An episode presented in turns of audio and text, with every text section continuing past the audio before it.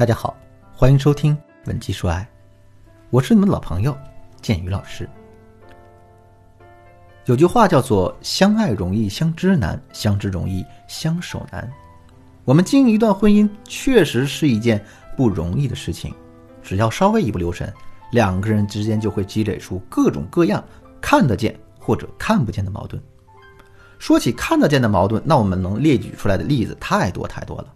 比如啊，夫妻之间因为三观不合引发的吵架和冷战，因为各种鸡毛蒜皮的小事引发的口角。再比如呢，夫妻之间因为地位不对等而引发的各种压迫和反抗。这些矛盾啊，虽然很难解决，但他们毕竟是摆在明面上的，事情的脉络清晰，矛盾的因果明了。即使两个人啊，因为这些事情吵得不可开交，好歹咱们能落个心里明白。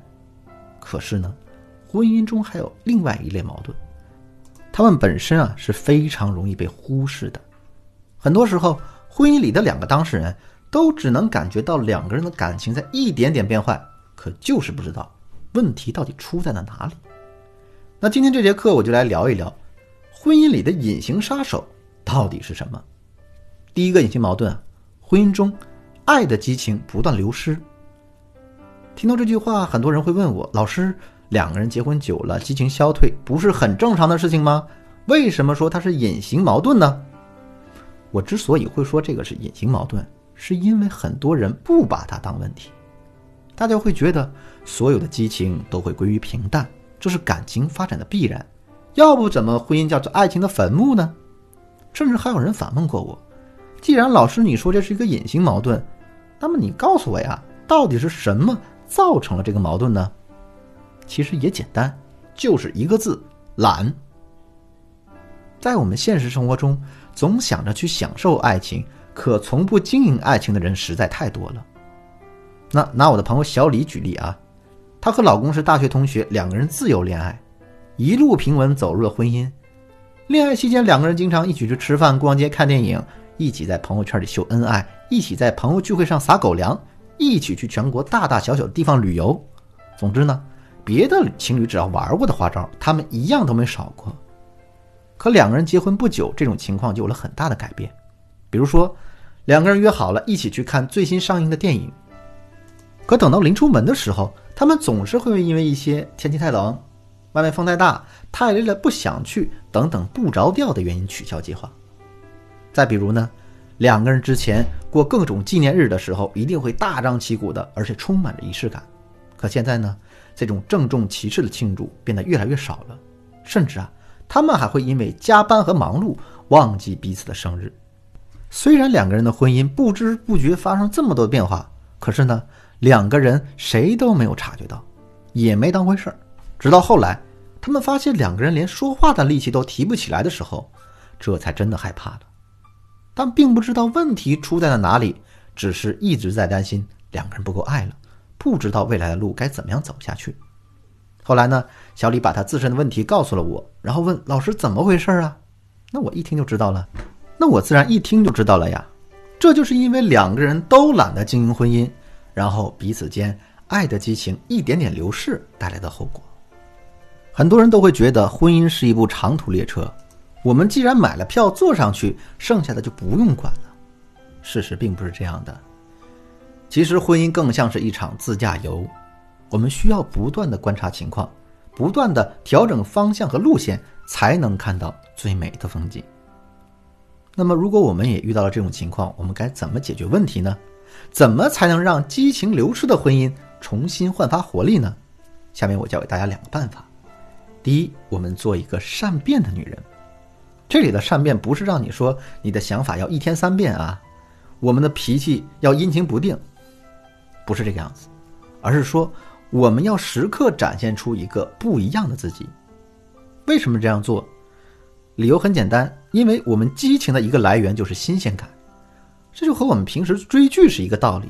当一部热播剧上映的时候，你会天天守在屏幕前等待更新，对吧？甚至有可能到废寝忘食的地步。可是，当你去二刷、三刷的时候，电视剧的新鲜感就没了，你追剧的动力也就不存在了。所以在面对一段激情流失的婚姻的时候，我们自身也要不断变化，不断给到男人新鲜感。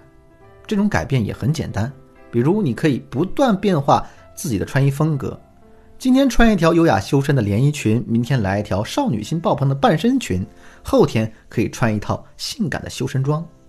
如果你觉得这样一套套的换衣服太麻烦的话，你也可以在一些小细节上下功夫，比如你每天戴不同的头花，指甲涂不同的颜色，搭配不同的手链等等。这样的细节虽小，但它却能依然给到男人惊喜和变化的感觉。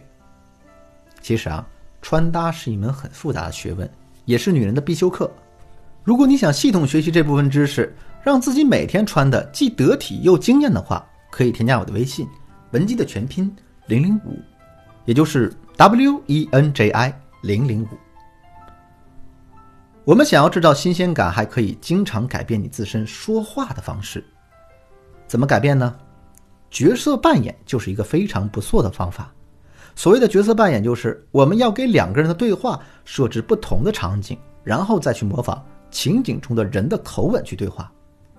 比如说呀，你平时下了班之后，可以接过男人的公文包。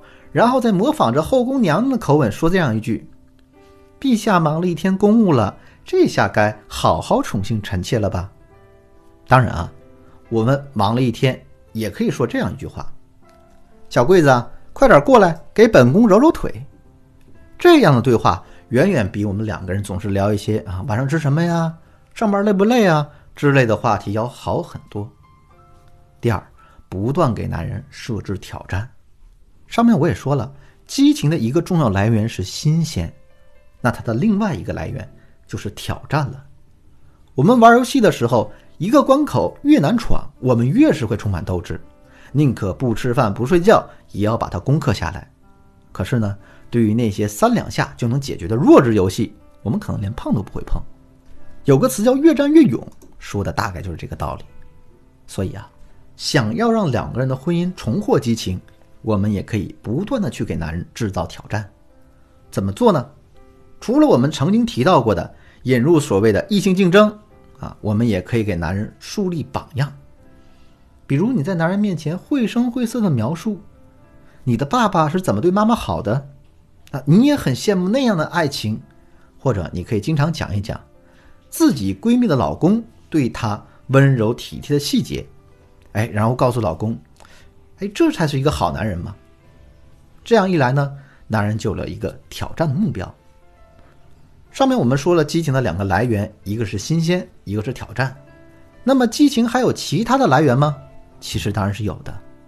比如啊，激情还可以来源于正向的激励，来源于沉没成本，来源于第三方的信任和期待等等等等。由于时间的原因呢，这里我就不过分展开了。如果你想深入学习这部分内容，可以添加我的微信，文姬的全拼零零五，也就是 W E N J I 零零五，获得我们专业的针对性指导。好了，今天的课程到这就结束了。文姬说爱，为你一生的情感保驾护航。我是剑宇，我们下期再见。